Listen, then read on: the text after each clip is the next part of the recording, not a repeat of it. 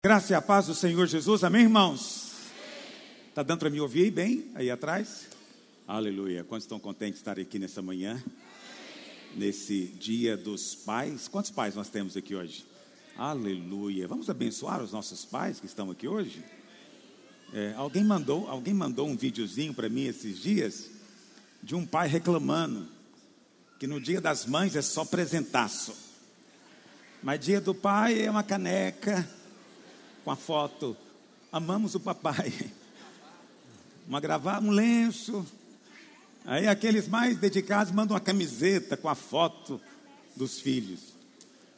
E aí esse vídeo propunha uma greve, né, um protesto. Vamos nos levantar contra isso. Eu acho divertido isso. Somente porque é a mais pura verdade, não é mesmo? A gente sabe que é verdade. Mas eu vou ser franco com você. Quando você tem filho pequeno e você sabe que o seu presente vai sair do seu bolso, você está contente com a canequinha. Você fala, aleluia. O que eu quero é caneca mesmo. E eu vou dizer, tá valendo a camiseta, estou aceitando. Falei para minha filha, minhas netas, falei, estou aceitando. Não é? Vou correr de manhã com a foto, aleluia, aleluia. Os pais, fiquem em pé onde você está. Vamos orar abençoando a sua vida. Eu não sei quantos estão me seguindo no WhatsApp. Não é o WhatsApp? É Instagram? No WhatsApp a gente não segue. A gente persegue. Porque eu sou perseguido no WhatsApp. Eu recebo centenas de mensagens. Só de curiosidade, não é o WhatsApp, né? É o O, é com O, o. É só porque eu tenho esse problema. Ok? Aí, então foi no Instagram, ok. Aí no Instagram, eu coloquei um pequeno texto. É, mas parece que não tem internet aqui, né? Queria ler o texto. Mostrando a importância dos pais, ou do pai, na vida do filho. Queria ler para você. Escrevi, escrevi isso aqui. Você sabia que 71% de adolescentes grávidas não têm pai em casa. Presta atenção, antes que mais alguém me jogue pedra, porque alguns jogaram pedra em mim aqui, dizendo o seguinte: eu tive pai e mesmo assim aconteceu. Estatística não é predestinação.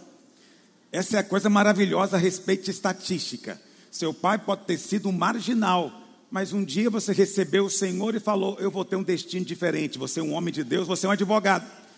E aí, mesmo que o seu pai foi um marginal, você fez uma escolha.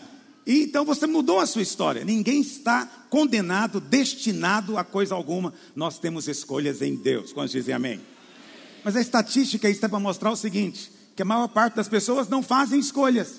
Elas vão seguindo aquilo que as circunstâncias propõem. Então, 71% então, se você é um desses 29%, aleluia. Né? Mas, para te mostrar o tanto que é grave não ter a presença do pai, 60 por, 63% de suicídio de jovens são de jovens onde o pai é ausente. 85% de todas as crianças com desordem comportamental vêm de um lar sem a figura do pai. 85%. 80% de estrupadores vêm de lares onde não há pai. 71% dos casos de abandono escolar vêm de lares onde não há pai. Meninos e meninas sem pai têm duas vezes mais chances de abandonar os estudos e duas vezes mais chances de terminar na cadeia. Quatro vezes mais chances de precisar de ajuda para problemas emocionais ou comportamentais do que aqueles que têm o pai em casa. Crianças que vivem em lares onde ambos, pai e mãe, estão presentes, mas que tem um relacionamento pobre com o pai, tem 68% mais chances de fumar, beber ou usar drogas. Então, é claro que simplesmente ter o pai não te garante um futuro maravilhoso, mas não ter um pai pode ser uma grande chance de ter problemas, não é? Tem um filósofo que os crentes não gostam de jeito nenhum chamado Nietzsche, Friedrich Nietzsche. Ele diz o seguinte: se você não teve pai, deveria procurar um. Porque ele ensinava como a figura paterna é chave. E você sabe quem o diabo mais ataca? Você, o pai. Todo clichê é o pai. Toda história de abuso é o pai. Toda história de violência é o pai. Por que, que o diabo ataca tanto você? Por que, que o diabo ataca tanto o pai? Porque o diabo sabe que atacando você, ele vai atacar gerações que virão. Mas quando você, homem de Deus, se posiciona na sua casa, você não age como Adão que ficou calado, não, você se posiciona, você fala, você dá direção.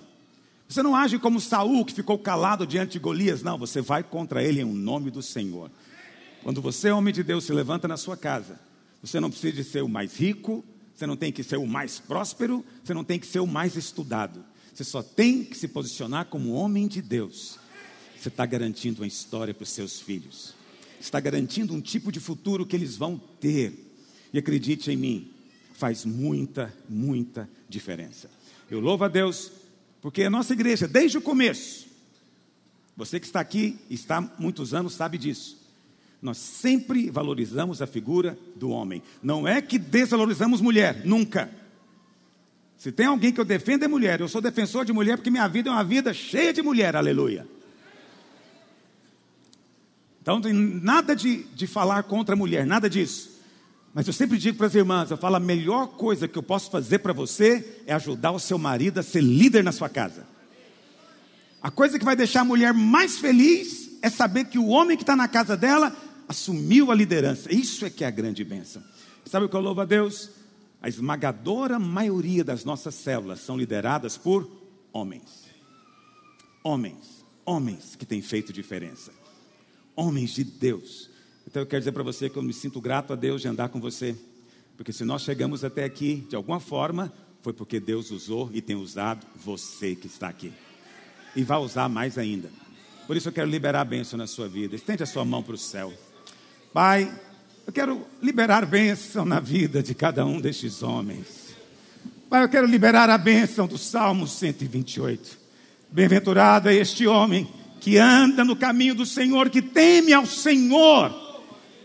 Porque, ó Deus, ele vai comer do trabalho das suas mãos. Ele não vai comer do trabalho de outros. Pai, eu abençoo hoje o suor do rosto de cada um eu abençoo o trabalho, ó Deus, eu abençoo com prosperidade, eu abençoo, ó Deus, com portas abertas, ó Deus, eu abençoo com a riqueza do céu.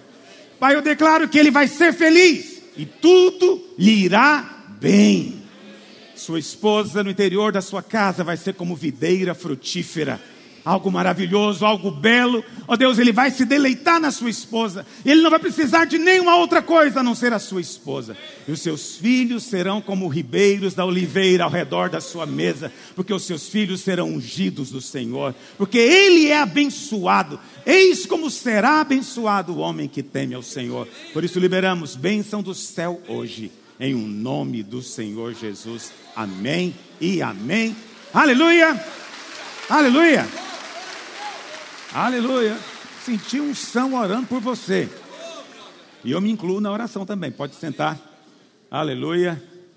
Então, eu vou terminar na hora, em nome de Jesus. Quando eu perceber que você está levantando para ir almoçar com seu pai, eu vou terminar. Mas não levanta antes da hora. Quantos prometem? Ok. Então, eu vou só responder aqui duas ou três perguntas que me fizeram, é para não perder a o costume. E são perguntas que me enviaram pelo WhatsApp. Eu vou responder só três. Primeira, pastor. Ué, cadê?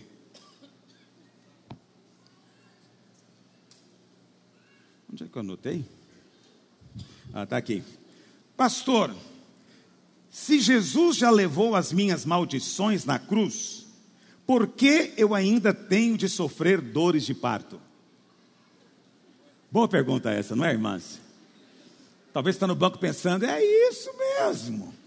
Sempre pensei isso na minha casa. Então, tudo que você queria saber e não teve coragem de perguntar, hoje será contado aqui livremente. Então, primeira coisa, eu quero dizer para você que Jesus morreu para levar as nossas maldições. Quantos creem nisso? Gálatas 3,13 diz o quê? Gálatas 3,13, tem alguém lá? olha lá, aleluia, Gálatas 3,13 diz: Cristo nos resgatou da maldição da lei, fazendo-se Ele próprio maldição em nosso. Aleluia. Muito bem, mas dores de parto está lá na lei? Não. Onde é que está dores de parto? Lá no Éden, lá no começo de tudo, ok? Lá em Gênesis capítulo 3. Eu vou contar para você o que aconteceu. O homem e a sua mulher comeram do fruto. Quando eles comeram do fruto, alguém pode dizer, pastor, isso é uma coisa tão banal, comer um fruto. Como? Por que teve consequências tão grandes? Porque quando o homem fez isso, ele estava com seu ato dizendo o seguinte: Deus, eu não creio em você, eu creio em Satanás. Deus, eu creio em Satanás. Ele disse que tem coisas boas para mim, ele disse que o Senhor está me escondendo coisas. Eu escolho Satanás em vez do Senhor. Então, o pecado do homem falou isso, foi essa a mensagem, ok? Essa foi a queda. Imediatamente o homem foi destituído da glória. Eu sei que está habituado a pensar que o homem estava nu. E é verdade, no sentido de que ele não usava essas roupas como nós usamos. Mas ele estava vestido da glória de Deus. No momento em que ele pecou, ele foi destituído da glória. E então ele se viu nu. E quando ele se vê nu, então, você conhece a história, ele tem medo, quando ele ouve a voz de Deus, ele foge. Quando ele encontra o Senhor, o Senhor diz o que para ele?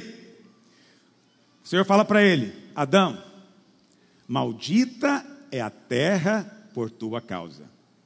Deus amaldiçoou Adão ou amaldiçoou a terra? A terra. Deus não amaldiçoou Adão. Entendeu?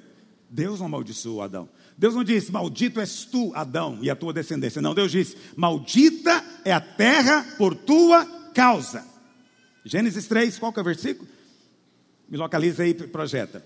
Então, Adão, por que a terra agora está amaldiçoada? Ela vai produzir cardos e abrolhos.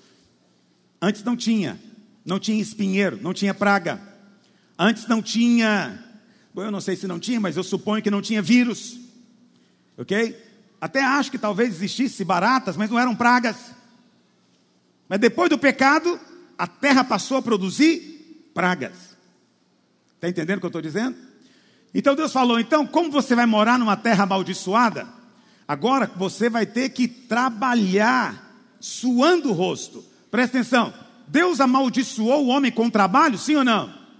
Não, trabalho não é maldição. Deus trabalha. Se Deus trabalha, trabalho é divino, é santo. Jesus disse: Meu pai trabalha até agora e eu trabalho também. E eu também trabalho até agora e você também trabalha em nome de Jesus. Estamos todos trabalhando. Trabalhar é de Deus. Só que antes o homem ia trabalhar, mas ele não ia transpirar, ele não ia se desgastar. Mas agora na terra amaldiçoada ele vai trabalhar e ele vai ter o quê? Suor. Por isso que lá na, no Getsemane, o que, que Jesus fez no Getsemane? Suou o quê? Sangue. Mas veja bem, hoje a terra continua sendo uma terra caída? Sim ou não? A terra ainda está debaixo de maldição? Sim ou não? Então você hoje, quando você vai capinar o terreno do quintal da sua casa, você transpira ainda? Ok. Depois ele falou o que para a mulher? Que ela iria, que ele iria multiplicar as dores do parto. Então presta atenção, já tinha dores antes, tinha ou não tinha? Apenas foi multiplicado. Muito bem, essas são as duas coisas que Deus fez para o homem depois da queda. Pergunta para você: essas duas coisas realmente são maldições? Não são.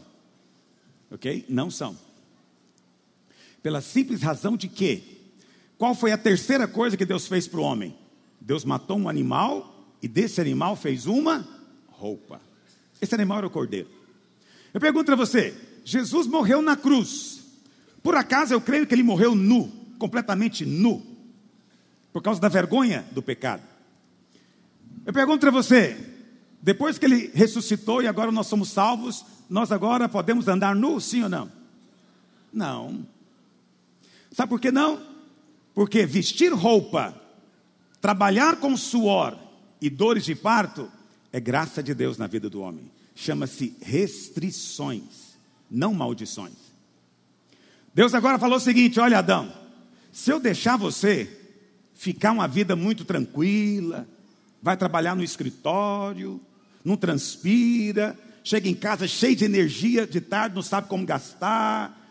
Se eu for deixar você assim, Adão, você vai inventar moda. Então, sabe o que eu vou fazer para você? Eu amo tanto você, que quando você for trabalhar, você vai acordar às seis da manhã, vai trabalhar até seis da tarde, e quando você chegar em casa, você vai estar com, tão cansado que vai dormir um sono pesado. Não vai ter tempo de ficar olhando pornografia na internet. Não vai ter tempo de ficar olhando a mulher do vizinho. Por quê? Porque não, você não consegue, não tem energia, tem que dormir. Quantos concordam que trabalhar é proteção? Quantos concordam que os problemas que acontecem no mundo é tudo causado por gente que não trabalha? Pode olhar. Os problemas todos é porque o sujeito não está trabalhando, está à toa. E você já ouviu aquele ditado que não está na Bíblia, mas que é verdade? Que mente vazia é o quê? É, mente vazia é o lugar que o diabo trabalha. Então, abençoado é aquele que vai trabalhar, chega em casa cansado e vai dormir tem um sono profundo, porque pedreiro não tem insônia. Conhece algum servente pedreiro em casa, mulher, não estou conseguindo dormir hoje, amor. Conhece algum? O cara dorme em pé, porque está cansado. Então o cansaço é proteção. Você ouve falar que em cidade do interior não acontece criminalidade. Sabe por que não acontece? Porque quem mora no interior não tem tempo. Somente em cidade que tem lavoura. Não tem tempo, o cara não tem tempo. Sabe onde tem mais crimes? Em cidade. Porque em cidade você não tem que andar para fazer nada. Você pega um ônibus, pega um carro. Não é? Hoje o nosso trabalho não é braçal, o nosso trabalho é só intelectual. Então a gente pode até cansar um pouquinho, mas não ao ponto daquele cansaço que te impede de chegar em casa e planejar ainda alguma coisa. Entende? Estou feliz é aquele que se cansa. Segunda coisa, pastor, por que, que dores de parto é proteção? Para evitar a licenciosidade. Então pergunto para você: antes da pílula, e antes da anestesia. São coisas recentes. A anestesia geral tem 100 anos, foi 1800, não, 1922. Nem tem 100 anos ainda a anestesia geral. Ok? Então não existia cesárea, só parto normal mesmo. Eu pergunto para você: a mulher que tinha que encarar o parto normal, ela ia pensar duas vezes antes de transar com o vizinho? Então, dor de parto é benção. Porque ela pensa bem na coisa. Eu vou ter um prazer aqui de dois minutos ou três, dependendo do sujeito, mas depois o pau vai quebrar para o meu lado. Então, é óbvio que isso também. Agora, pergunta para você: quando a mulher toma uma pílula e sabe que o parto vai ser indolor, ela pensa nisso? Não. E aí acontece o que com o mundo? Vivemos numa Sodoma licenciosidade para todo lado. Sexo é coisa corriqueira. Nunca foi, em época nenhuma, só na nossa época. Nós vivemos a última geração, acredite que eu estou te dizendo. Ok? Bom, entenderam o que eu disse? Eu acabei que eu preguei para você. Então presta atenção: dor do parto, suor e roupa não é maldição, ok? É restrição, é bênção de Deus. Vou dizer até mais. No livro do texto de Gênesis dá para entender que até a morte foi graça de Deus. Deus falou: vamos impedir que o homem coma da árvore da vida, porque se ele comer, vai viver eternamente no pecado. Então vamos deixar ele morrer, porque enquanto a morte, há esperança. Olha para cá: morte é graça de Deus. É, por que eu estou dizendo isso, pastor? Porque os tiranos morrem. Não é maravilhoso isso? Você pode ter um tirano na Venezuela, mas acredite em mim, ele vai morrer. Vai passar. Pode durar um tempo, mas vai passar. Você pode ter um tirano que manda na Coreia do Norte. Acredite em mim, ele vai morrer e vai passar. A tirania passa porque as pessoas morrem. Então a morte é graça para que a terra descanse. Até isso é graça de Deus. Quantos estão me acompanhando? Ok, segunda pergunta, pastor, qual a diferença entre graça e misericórdia? Acho que eu já falei isso aqui, mas vou repetir de novo. Não é um jogo de palavras, ok? É a verdade do Evangelho. Misericórdia é você não receber o que merece. Você merecia morrer, mas não vai. Isso é misericórdia. Graça é o outro lado da moeda, mas é muito maior do que a misericórdia. Graça é, é você receber o que não merece. Entendeu o que eu estou dizendo? Misericórdia é: você merecia morrer, mas eu não vou te matar. Só isso. Graça é: você não merece receber nada, mas eu vou te dar uma herança. Eu vou te dar uma bênção. Isso é graça. Graça é dar para quem não merece. Misericórdia é não dar para quem merece. Ou seja, não vou punir, ainda que você mereça. Entenderam a diferença? Graça é uma coisa maravilhosa. Eu evito dizer que as pessoas são graciosas. Porque para ser graciosa mesmo, ela tem que extrapolar na generosidade. Entende? A maior parte das pessoas são misericordiosas. Entendeu? Chega alguém, um menino sem carteira, aconteceu comigo uma vez, vem e bate no seu carro com essas motocicleta pequenininha. Mas que estraga do mesmo jeito. Aí o menino não tem carteira, não tem nada. Eu sou misericordioso, eu falo o que para ele? Vai embora, some da minha frente. Isso é misericórdia? É. Mas se eu fosse gracioso, o que, que eu diria para esse menino? Vem cá, filho. Eu vou te ensinar a pilotar esse negócio. Você arrebentou ela, né? Vou te dar uma nova. Vou pagar sua carteira. Isso é graça. Alguém faz isso? Não, ninguém faz. A graça é divina. Graça desce do céu. Mas acredite em mim, todo aquele que provou da graça, em algum momento ele vai desejar ser gracioso. Mas se você diz que provou da graça, mas é condenador, você não provou ainda, não entendeu nada. Terceira pergunta e última hoje. Pastor,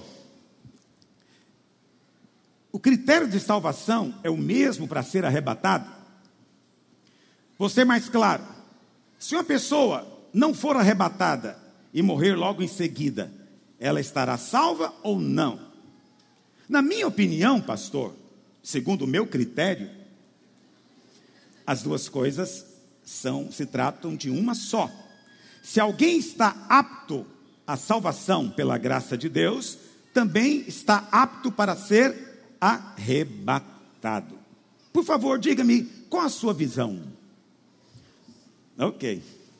Os irmãos já estão tão crescidinhos que já estão tratando de igual para igual o negócio. O cara não quer aprender comigo, ele só quer saber a minha opinião porque ele já tem a dele. Não está tudo bem, você pode ter a sua, você é livre. Vamos ler dois versículos? Vamos ler Mateus, Mateus 24, que é o versículo clássico, verso 40. Mateus 24, 40. Então, isso aqui está falando do arrebatamento. Quantos dos irmãos entendem que a volta do Senhor tem dois momentos? Quantos entendem isso? Muito bem. O primeiro momento é secreto, ele vem como ladrão, ok? Ninguém sabe o dia nem a hora, não há sinais do arrebatamento, ele pode acontecer hoje, ok? Não há sinais. Então, presta atenção, aqui está falando do arrebatamento, o que, que o Senhor diz? Então, dois estarão no campo, um será tomado e deixado o outro, duas estarão trabalhando no moinho, uma será tomada e deixada a outra, portanto, Portanto, façam o quê? Vigia, vigia. Presta atenção, para ser salvo tem que vigiar?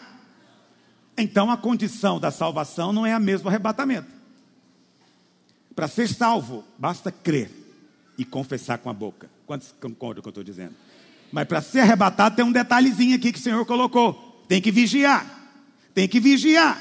Ok? Muito bem, mas volta para o versículo anterior. O Senhor está dizendo: dois estarão no campo, esses dois são crentes ou não? Ou será que um é crente e o outro não é crente? Ou será que um é crente e o outro é um crente falso? Veja, se o Senhor quer exortar um filho, ele não pode usar a empregada como exemplo, concorda comigo? Quando você quer exortar o seu filho, você usa a sua empregada como exemplo? Você fala para ele: olha, se não comportar bem, vou te demitir igual demiti ela. Algum pai fala isso? Você viu o que eu fiz com a empregada, né? Ela foi embora chorando. Vigia. Vê, não tem sentido isso. Mas eu pergunto para você, você que tem mais de um filho, o mais velho fez algo errado, você acabou de dar umas palmadas nele. O que, que você fala para o mais novo? Vigia. Porque se você não vigiar, você pode ser o próximo. Quantos fazem isso? Por quê? Porque o que você fez com um filho, aplica para o outro filho, mas não aplica para a empregada. Então é óbvio que o Senhor está dizendo que tem dois aqui. Os dois são irmãos, os dois são filhos, mas um está vigiando e o outro não. Então é preciso vigiar, ok? É preciso vigiar. Vigiar é o quê? É manter o tempo inteiro o seu espírito alerta. O tempo inteiro, aleluia, o Senhor é comigo. Oração ininterrupta. Entende? Você vai sair do carro, glória a Deus, entrou no carro, amém, o Senhor é comigo. Na hora de comer, te dou graça, acabou de comer, aleluia. Não importa o momento, o seu coração está conectado. Você não faz isso porque o pastor mandou, não. Você faz porque o seu coração está noutra esfera e você não esquece o Senhor. Você não faz porque você tem medo, não, é porque você quer estar onde o Senhor está. Você quer a bênção, quer a graça, quer o favor, você quer tudo que procede dele. Então você se mantém ligado no ramo, o ramo como o ramo ligado no tronco, recebendo a seiva constantemente. Quantos entendem o que é vigiar? Aleluia. Aleluia. É mesmo. Isso é vigiar. Quantos concordam que tem que vigiar? Vamos ler mais um texto, Lucas 21, 34. Eu poderia continuar lendo esse texto de Mateus 24, mas você pode comprar o CD, ou então pedir aí no mercado negro que os irmãos têm aí de. Pergunta aí se alguém tem. Os irmãos, uma oferta para mim, mas nem eu dando dura nele, não adianta, já desisti. Mas tudo bem. Olha o que Jesus diz: Acautelai-vos por vós mesmos, para que nunca vos suceda que o vosso coração fique sobrecarregado com as consequências da orgia, da embriaguez e das preocupações deste mundo. Presta atenção.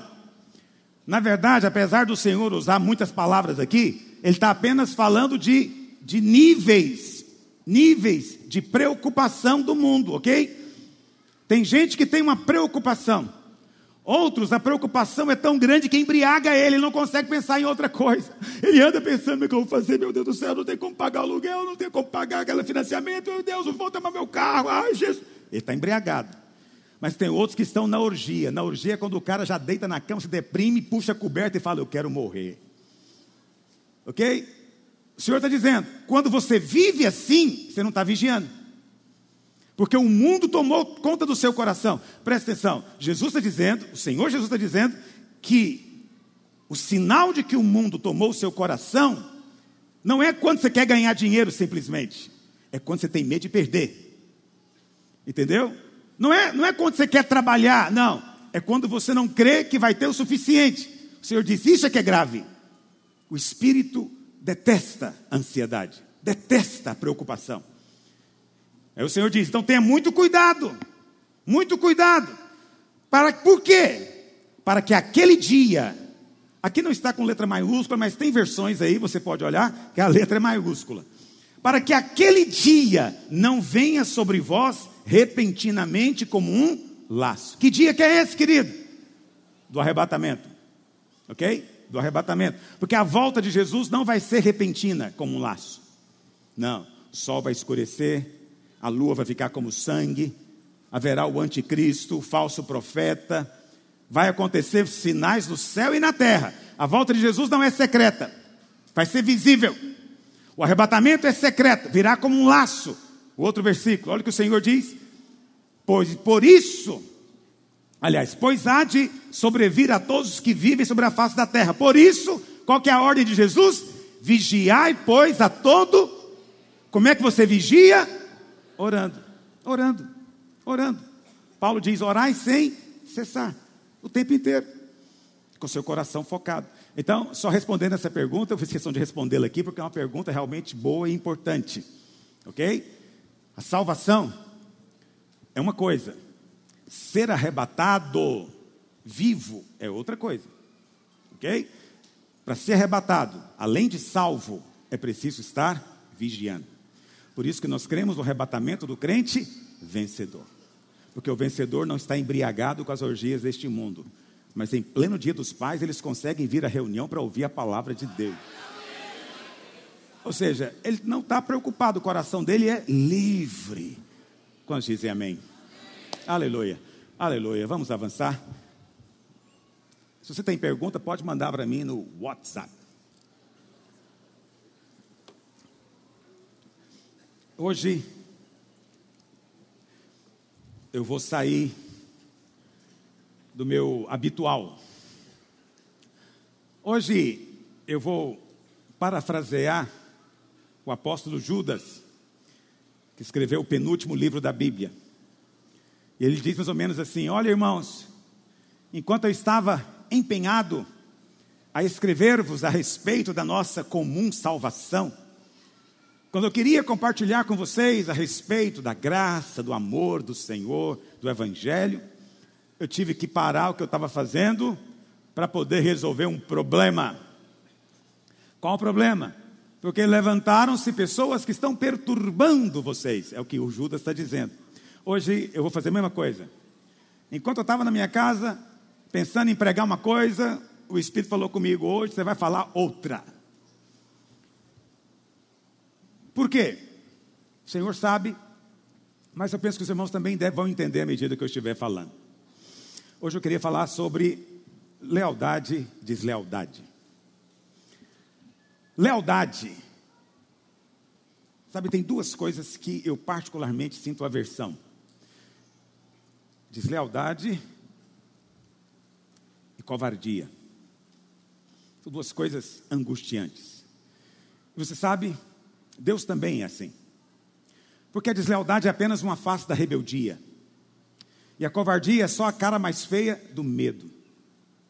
Se você olhar lá em Apocalipse a lista dos que ficam de fora da cidade, o primeiro da lista são os medrosos, os covardes. Porque Deus odeia isso. Deus ama a ousadia. Deus ama a valentia, mas não a valentia na carne, mas aquela em fé, confiado no poder dele. Mas nós vamos conviver com deslealdade até o Senhor Jesus voltar. Na semana passada, eu falei para semana passada, não, atrasada, eu falei para os irmãos que nós não temos de sofrer nada que Jesus já levou na cruz. Se ele levou a minha doença, eu não tenho que mais carregar a doença, eu posso orar com confiança que a vontade dele é remover. Se ele já levou a minha pobreza, eu não preciso perguntar para ele se é a vontade dele me prosperar. Ele quer nos prosperar. Porque ele já levou. Você não tem que levar de novo o que ele já levou. Mas preste atenção: aquilo que Jesus sofreu, vamos dizer, no seu tempo de ministério, isso constitui o sofrimento que todos nós também teremos. Só esse sofrimento faz parte da sua vida. O que, que Jesus sofreu no seu ministério? Ele sofreu rejeição, sim ou não? Você vai sofrer também. Não ore sobre isso. Apenas, como disse Jesus, alegrai-vos e exultai, porque grande é o vosso galardão no céu. Falaram mal de Jesus, inventaram calúnia sobre ele, sim ou não? Vão inventar sobre você também. Jesus foi traído, sim ou não? Você vai ser também. Isso faz parte, faz parte da nossa história. Então, eu não estou aqui para reclamar disso, pelo contrário, eu me alegro, porque quando mentindo disserem todo o mal contra mim, na verdade estão me fazendo semelhante aos profetas que vieram antes de mim, que sofreram a mesma coisa. Então eu me alegro pelo privilégio, ok? Me alegro pelo privilégio. Isso não, não me deixa desanimado de forma alguma. Pelo contrário, eu, me, eu sinto que estou fazendo a coisa certa. No entanto, eu preciso zelar de você. Eu preciso zelar do rebanho, zelar da igreja. E a deslealdade ela é uma coisa que pode destruir a vida da igreja. Por isso é muito importante que nós criemos uma cultura de lealdade. Que a igreja tenha essa cultura. Quando nós temos uma cultura, nós estamos simplesmente, espontaneamente, fazendo aquilo que é o normal. Ok? O normal. Eu. Que, como a deslealdade surge? Deixa eu explicar para você em poucas palavras. A deslealdade vem da carne. Qual que é o centro da nossa carne? Isso é muito importante você entender, para você perceber quando é que você está na carne e quando é que você está no espírito. Ok? O centro da carne, o centro da carne chama-se justiça própria, merecimento. Todas as vezes que o seu raciocínio, o seu pensamento, a sua atitude é em função do eu mereço, ou eu não mereço, você está no centro da carne. Alguns estão, alguns estão habituados a pensar de que carne é, é intenção de pecar. Não. O carnal ele quer fazer o certo. Mas qual que é o decreto divino lá em Romanos 8? Os que estão na carne não podem, não conseguem agradar a Deus. Porque Deus está em guerra contra a carne. A Bíblia fala lá em Gálatas que o espírito guerreia contra a carne e a carne guerreia contra o espírito. Todas as vezes que você está na carne, você está guerreando contra Deus. E Deus está guerreando contra um princípio de vida em você. Não há como conciliar. O centro da carne é o merecimento. Pastor, o que, que é o merecimento? O merecimento é o seguinte: vou te dar um exemplo. Eu sou discípulo do pastor Naor. E o pastor Naor, então, resolve colocar o pastor Rigonato, um outro discípulo, para pregar. E não me colocou. Então eu fico chateado. Por que o Rigonato e não eu? Qual que é o outro nome disso? Sempre vai ter muito eu envolvido também. Merecimento. Eu mereço se eu não mereço mais do que ele, eu mereço tanto quanto ele. Na hora que você raciocina assim, está na carne ou no espírito? Na carne. Mas veja, não é que você quer o mal para ninguém, não. Você só queria que fosse feito o quê? Justiça. O pastor Naor não está sendo justo. Quem cobra justiça está cheio de quê então, meus irmãos? Justiça própria. Só cobra justiça quem acha que ele tem razão. Quem acha que não tem, nem toca no assunto. Entendeu o que eu estou dizendo? Como ele está cheio de merecimento, ele exige justiça. Presta atenção, esses testes nós todos passamos. Hoje foi o meu dia. Noel Pedrosa escolheu ele, não escolheu a mim. Isso foi um teste para mim. Se eu responder no teste, eu sou promovido. Deus me coloca em outra posição. Mas se eu não sou aprovado no teste, eu fico parado. Por quê? É um decreto do Senhor Jesus. Quem não é fiel no pouco, também não vai ser no mundo. Se você não consegue ser fiel em segundo lugar, não vai ser fiel quando for colocado em primeiro. Se você não consegue ser fiel sendo deixado hoje, não será fiel quando for colocado na frente dos demais. Então é o teste. Seja fiel no pouco, que Deus te coloca sobre o muito. Você percebe que você pode estar na carne aqui, pode estar na carne do seu trabalho, é carne em qualquer lugar. Por que, que eu bato tanto nesse negócio de coach? Porque coach é um ensino carnal. Por que, que é carnal? Porque eu só quero o que eu mereço, nada mais. Eu só quero o que eu conquistei. Tudo é carne, carne, carne, carne. Se ele soubesse o tanto que isso tira a bênção e o favor de Deus, meu Deus do céu. Por que, que tira? Porque a carne está guerreando contra o espírito. E o espírito guerreia contra a carne. Guerreia porque um é inimigo do outro. Deus tem inimigos e a sua carne é um deles. Muito bem, quantos estão entendendo até aqui? O centro então é a justiça própria. Quando a pessoa acha que tem merecimento, mas aí eu olho para o Naor e falo: por que, que ele não me escolheu? Ele não me escolheu porque ele tem preferência. Ele não me escolheu porque eu sei. Ele, na verdade, tem acepção de pessoas. Sabe de uma coisa? Eu acho que o pastor Naor não deveria ser líder. Eu acho que ele não está qualificado. Muito bem. Na hora que eu falo isso, a minha justiça própria está transformando em outra coisa. Quem conhece qual palavrinha que é essa agora? Rebeldia. Quem é o rebelde? É aquele que primeiro conclui que merece depois conclui: eu faria melhor. Todas as vezes que você olha para o seu pastor e fala, eu seria um pastor melhor, eu faria melhor, você tem o mesmo espírito de Absalão. Isso chama-se rebeldia. Mas a rebeldia só vem onde tem merecimento.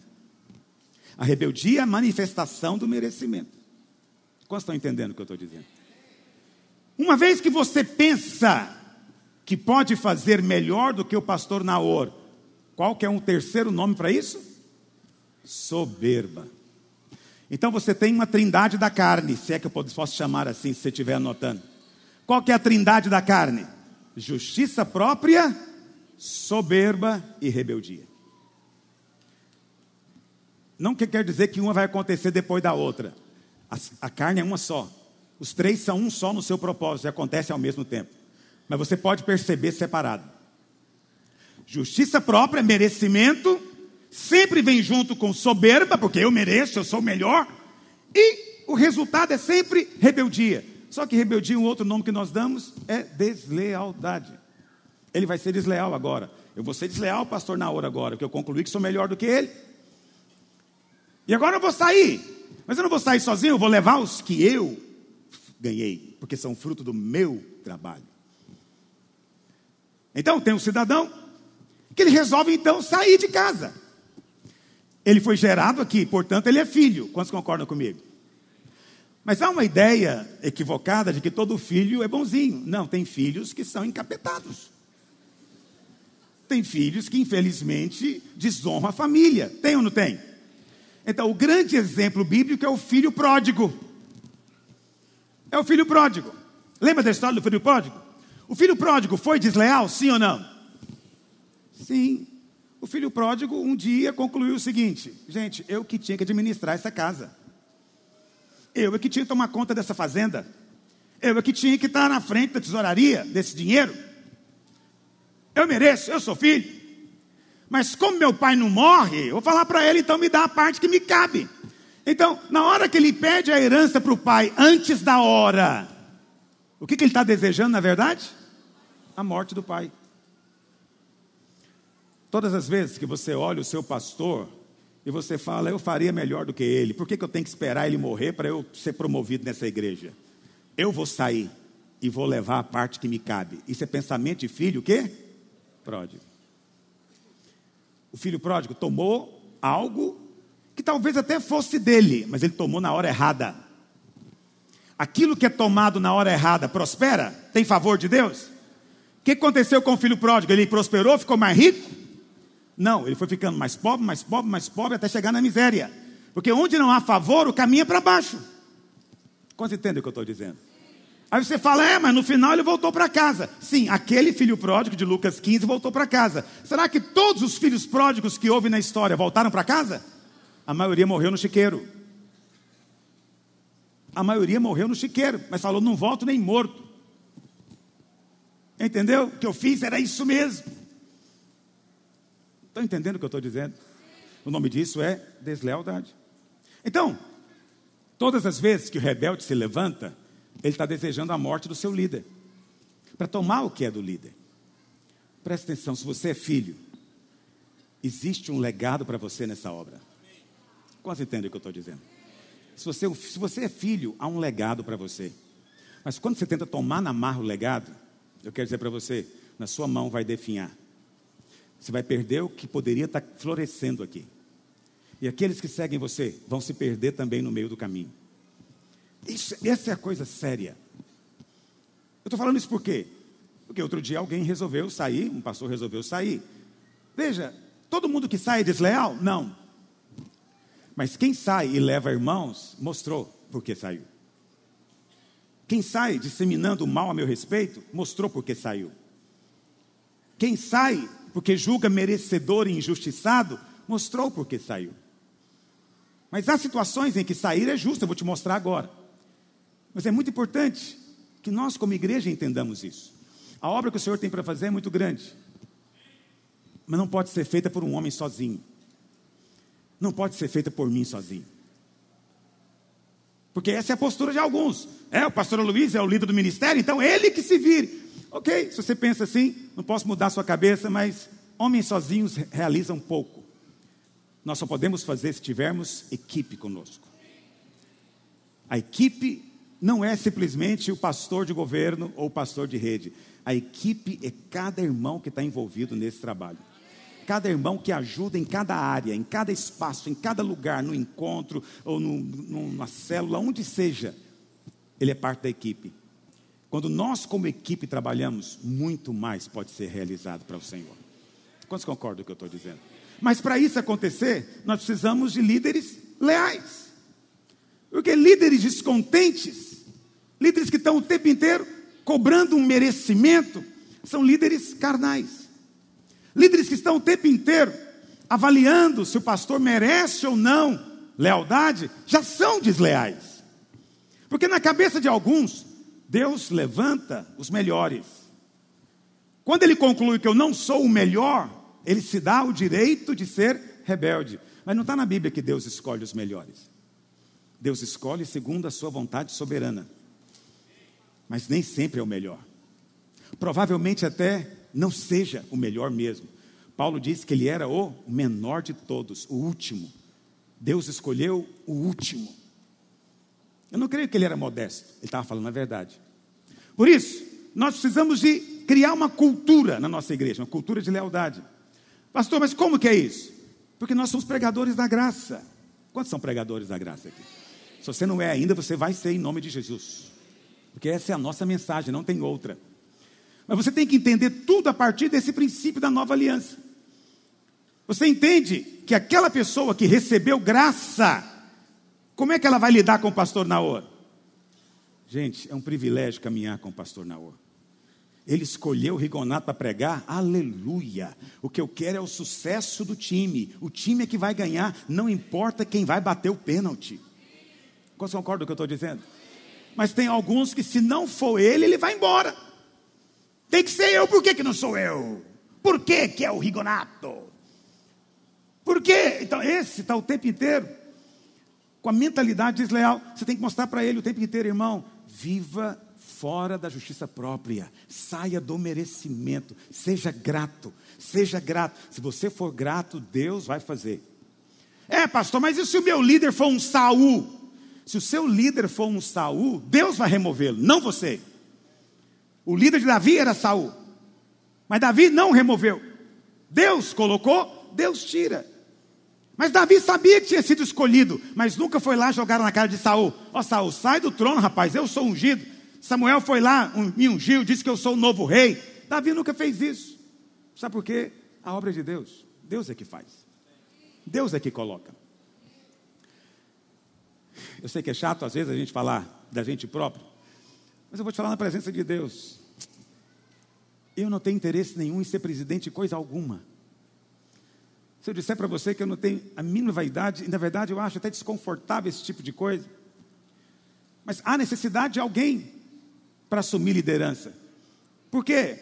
Porque se as árvores boas não assumem, o espinheiro vai levantar.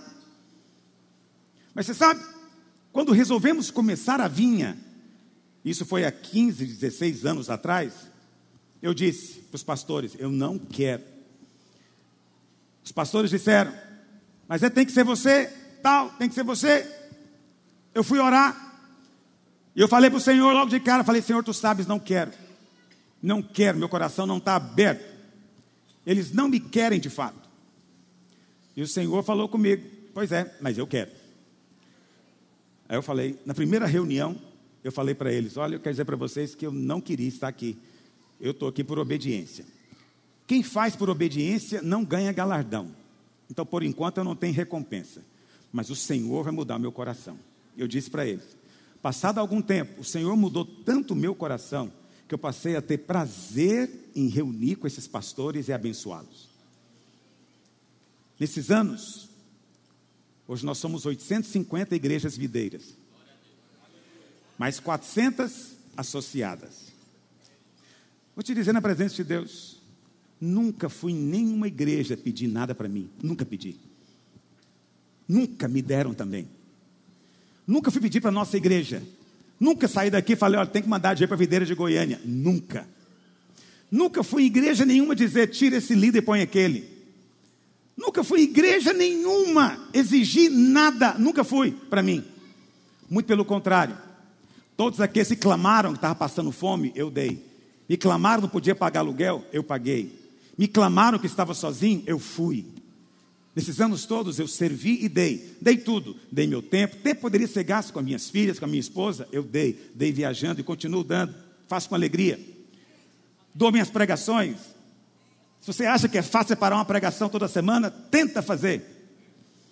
Mas se você acha que é fácil preparar uma pregação, experimente preparar uma pregação de nível internacional, como a que você recebe aqui. A pregação que você tem aqui não é de nívelzinho. Não. É pregação de se escrever em livros, que é o que eu faço todos os anos. Preparo o melhor. Para que, que eu faço isso? Para dar de graça. Eu dou para todos. Todos. Podem pregar, podem ensinar e nem precisam falar de onde receberam. Mas eu fui colocado, obrigado, querido. Eu fui colocado como presidente. Esse tempo atrás, pastor Marcelo quis ser o presidente. Você acha que eu falei, não, eu estou aqui, daqui ninguém me tira? Imediatamente eu me levantei da cadeira e falei, então a partir de hoje você é o presidente. Eu não preciso ser presidente de coisa alguma. Ele assumiu. Mas não ficou sete meses. Deus tirou. Quando Deus tirou, de novo me colocaram. Tem que ser você. De novo a mesma conversa. Tem que ser você. E lá vou eu, do mesmo jeito. Eu não quis a primeira vez, não quis a segunda vez. Por quê? É como aquela parábola das árvores. Eu já sou feliz aqui onde eu estou. Eu sou feliz aqui ministrando para você hoje. Se não dá para notar, eu quero te dizer, para minha glória está aqui. Faço com alegria, levanto alegre. Domingo de manhã eu acordo alegre. Falo, eu vou liberar algo. Não preciso de cargo nem de nada disso. Mas quando eu aceito, é por amor a eles. Então peço sobre mim uma responsabilidade. Eu preciso dizer para você: lealdade é vital. Todo desleal é contra o evangelho da graça, com seus atos. Contradiz a mensagem que ele diz que prega, é mentiroso. Quem recebeu uma graça tão grande não ousa erguer a cabeça contra a autoridade. Quem recebeu um perdão tão grande não ousa levantar a cabeça para condenar a autoridade. Mas muitos fazem isso. E eu digo para você: vão se acertar com Deus. Ah, mas você não está na graça? Sim, está na graça. Mas não pense que não há disciplina. Há disciplina. Há disciplina. E Deus nunca é neutro. Está me entendendo o que eu estou dizendo? Você às vezes é neutro na sua casa, é ou não é? Você tem um menino brigando com outro negócio, qual que é a sua resposta padrão? Vão parar com isso? Ou então, qual que é a segunda resposta padrão? Manda o mais velho ceder, não é verdade? Fulano cede, você é mais velho, ele é novo. Mas você nunca vai lá para saber a história realmente. Porque a gente, tá, a gente é cansado, pai e mãe é cansado dessas histórias. Mas Deus não se cansa de você. E o bom de Deus é que Deus dedica 24 horas por dia para você. Para cada um, individualmente. Individualmente. Então Deus nunca é neutro. Quando um filho resolve fazer bagunça com outro filho, Deus toma partido. Está entendendo o que eu estou dizendo? Deus não é como nós que diz, resolve isso para lá. Não, Deus fala, traz para cá, eu quero saber o que está acontecendo. E Deus vai tomar partido. E é possível que um dos filhos sofra punição. Não é punição do inferno, não é condenação do inferno, não é maldição, é disciplina. Mas a disciplina também, às vezes, produz gemido. Você já teve alguma vez na vida, você sabe o que eu estou dizendo. Eu queria falar sete princípios. Quantos princípios, irmãos? Sete. Eu sei que já são onze e meia mas eu prometo ser bem breve. Eu tenho que falar que são sete, porque começa um, dois, três, quatro, cinco, você pensa, não vai acabar esse trem hoje. Mas é bom você saber até onde vai. Sete princípios. Primeiro, se você quer ser leal, lealdade requer completa persuasão. Ou seja, você, antes de se comprometer com algo, você tem que ter certeza que aquilo é de Deus. Você nunca vai ser leal ou vai ter compromisso com algo que tem dúvida no seu coração. Será? Será que é de Deus mesmo? Ah, na dúvida é melhor eu ficar em cima do muro. Na dúvida é melhor não me comprometer. Então, você vai ter que resolver essa questão em relação a esse ministério, em relação à minha liderança e outras lideranças. Se você não tiver persuadido que eu sou de Deus, que o que eu ensino é de Deus, que a obra que estamos fazendo é de Deus, você não vai conseguir ser leal. Mas se você já foi persuadido, e você sabe que o que eu prego aqui é o genuíno evangelho. Eu não prego aqui sabedoria humana, eu prego aqui o evangelho. Se você entendeu isso, você sabe que a visão de célula também não é um capricho meu, é que é a melhor maneira para ativar o corpo de Cristo, não tem outra melhor, ok? Se você entende que o que nós fazemos aqui plantando igrejas, investindo às vezes dinheiro longe, como aconteceu agora, no aperto danado que nós estamos vivendo, não estamos conseguindo terminar a nossa construção, ainda assim nós tiramos uma oferta de 400 mil reais, 100 mil dólares, e mandamos para fora. Quem mandou? Você. Você contribuiu. Eu poderia dizer, não, estou precisando de dinheiro aqui, mandar dinheiro para a África, africano que se vire. Não. Nós ficamos sem aqui, vamos ajudar lá. Sabe por quê? Porque esse é o Espírito da graça. Quem recebe graça é gracioso. Quem recebe graça é gracioso. Alguém que recebe graça e é avarento, tem algo muito errado nesse recebimento dele. Muito contraditório. Então você precisa ser convencido. A Bíblia fala que Jesus tinha rumores. Você sabe, existe algo que as pessoas sempre falam: onde tem fumaça, não é isso que diz o ditado? Onde tem fumaça, tem fogo. Ou seja, por detrás de todo rumor, deve ter alguma verdade. Eu pergunto a você: será que esse ditado realmente procede, é verdadeiro? Será que sempre onde tem fumaça tem fogo? Não. Nem todo rumor é verdadeiro. Mas olha para cá, vou dizer para você com muito amor e carinho. Sempre haverá rumores a respeito da sua liderança. Pessoas vão falar mal de mim para você. Você vai ter que definir se acredita no rumor ou não. Alguns vão dizer, ele é uma pessoa interesseira, está atrás de um reino pessoal. Outros vão dizer, não, o que ele prega é heresia, a videira é uma seita. Outros vão dizer, é enganador, manipulador, ele quer o dinheiro do povo. Essas coisas todas dizem a meu respeito. Quando você ouvir o rumor, você vai ter que definir. Como os discípulos tiveram que definir a respeito de Jesus. Lucas 23, 2 diz: E ali passaram a acusá-lo, dizendo: encontramos este homem pervertendo a nossa nação, vedando pagar tributo a César e afirmando ser ele o Cristo, o Messias. O Cristo significa o Messias. Presta atenção.